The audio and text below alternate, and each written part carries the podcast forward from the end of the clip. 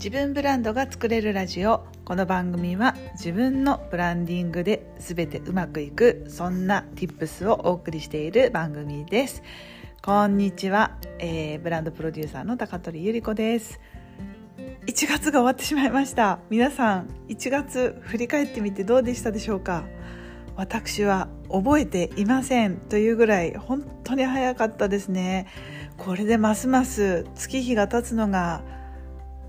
加速してしまうんだろうかと思うとゾッとしますけれども皆さんどんな1月でしたでしょうか？あの私は1月コロナに始まったんですよね私ではないんですがあのご近所さんとか周りにいる人たちが次々に陽性になって症状はないんですけれどもコロナになって自宅で、えー、自粛をされる方が増えたっていうことでしょうか。あとは私ロンドンに遊びに行けたので、まあ、それは楽しかったなっていうのととにかく複数のプロジェクトが同じタイミングでやってきたのでちょっと時間管理の大切さっていうのを本当に身にしみた染みたそんな1ヶ月でした。それでねあの時間管理という投稿もあの前の回でやってますのでもしよろしかったらどんな風に忙しい時にあのやりくりするのかっていうコツをですね、えーお話ししてますのでもしよろしかったらそちらも聞いてみてください。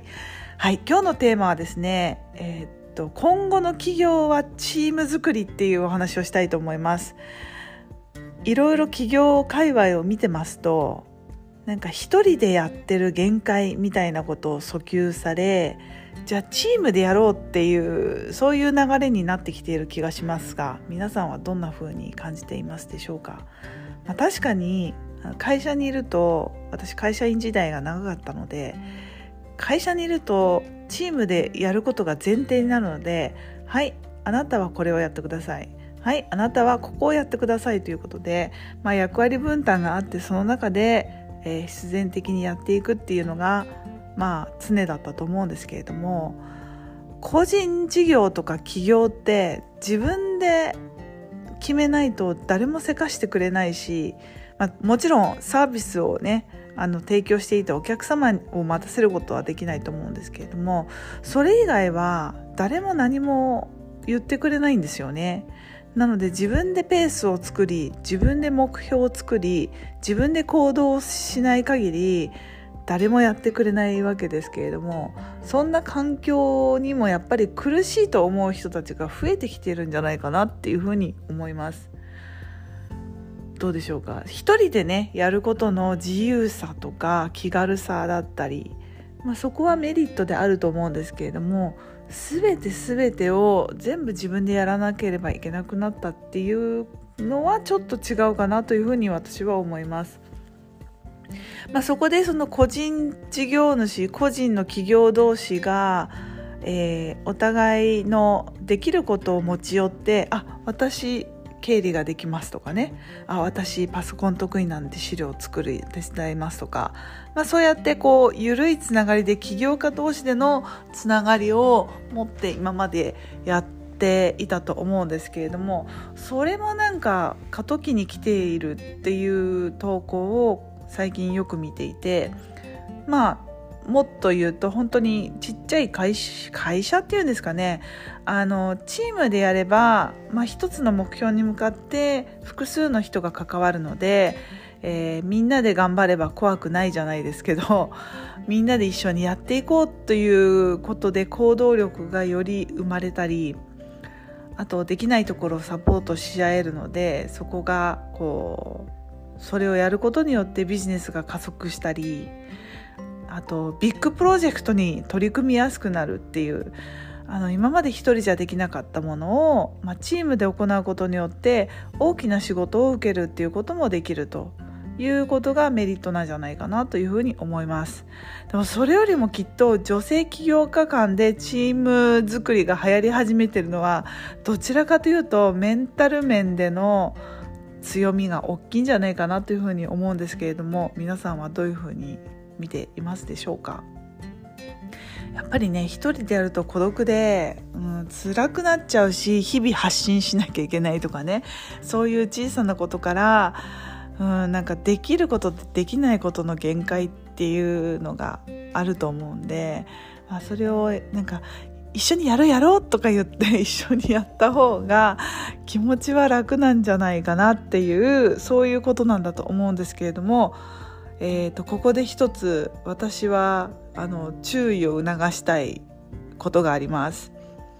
えーと友達感覚で仕事の延長になってしまうことは避けたいですよね。そう人を選ぶっていうことが一つあると思いますそうなんかみんなで一緒にやろうやろうっていう感覚でやってしまうと本当にあのビジネスなんでお仕事をお客様からもらってそれに対する価値に値するものを提供しなきゃいけないとなるとそのお友達感覚で一緒にやろうっていうことだけでは済まないことがあったりするんじゃないかなっていうふうに思うので私がもしチームでやるとしたらやっぱりちゃんと何て言うんですかリーダーと,、えーと、チームメンバーっていうのを明確にして、えー、リーダーシップをちゃんと発揮できる人を置くっていうことをちゃんとやった方がいいかなというふうに思います。そうですね。そこだけかな。心配してるのは。そうじゃなかったら別になんかチームみたいに緩いつながりであの個人が集まってやるっていうことは一緒だと思うので、ねまあ、それがその例えば私がこれからやろうとしてるプロジェクトプレミアムプレミアムプロジェクトっていうのがあったとしたらプレミアムプロジェクトっていう名前のもとに、まあ、私が代表で高取ゆり子でやってますけれどもあのプレミアムプロジェクトの高取ゆり子じゃなくてなんかそのメンバーだったらそのプレミアムプロジェクトっていう方があの誰がやってもプレミアムプロジェクトとしてのサービスが提供できるような環境にしなきゃいけないですよね。うん、そうですね。っていうことでなんかね今後ますますちょっと加速しそうなチームビルディングチーム作り起業家間でのチーム作りというトピックでお話ししましたがまあいいとこと悪いところがあるからななんかそのノリと気軽な感じであのやるよりもちゃんとそこをコンセプトを明確にして誰に対して届けるものを、えー、複数人数でやるのかっていうことを明確にした上で指示系列とかねそういうところは組織体制はそうちゃんと考えた上でチームを作るっていうのはありなんじゃないかなっていうふうに思います。私はね最初からねチームを作ってやりたいってずっと言っているんですよ。なのであの募集中です。私が欲しいメンバーはあのバックオフィスをやってくださる方そういう資料作りとかあとその細かい配慮あのお客様への対応とかあのメールとかですね、まあ、そういうところをフォローしてくださるバックオフィスの方と今必要なのはウェブデザイナーさんですかね。あのキャンバとかあと LP とかをあのデザインを作れる方なんかそのブランディングをやっていく上でやっぱりまあ見た目が全てじゃないですけど見た目がすごく重要なお仕事でもあるのでそこの価値観を分かった上で一緒にお仕事できる方っていうのはすごく頼りになりますね。きっとね、ウェブデザイナーさんウェブデザイナーさんで、どこかのコミュニティに集まっていて、仕事が欲しいっって思っている方がたくさんどこかで固まっている気がするので、いいウェブデザイナーさんを探しに私もねいろいろちょっとコミュニティに顔を出してあのもっと人脈を広げながら一緒に働ける仲間をね探したいと思っています。うん、でも仲間っていうかなんか一緒に会社じゃなくてもなんか緩いつながりでお互い仕事を発注受注できる関係でこう一緒にできるのが一番今の時代には合ってる気がしますけれどもね。なんかその会社員の会社員としてあの採用して迎えるっていうことはマストではないと思うんですけれども。皆さんはどう考えますか？これからねますますチームが増えていきそうな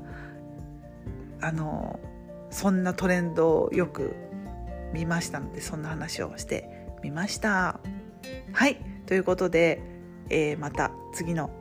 音声でお会いしましょう。じゃあまたね。チュース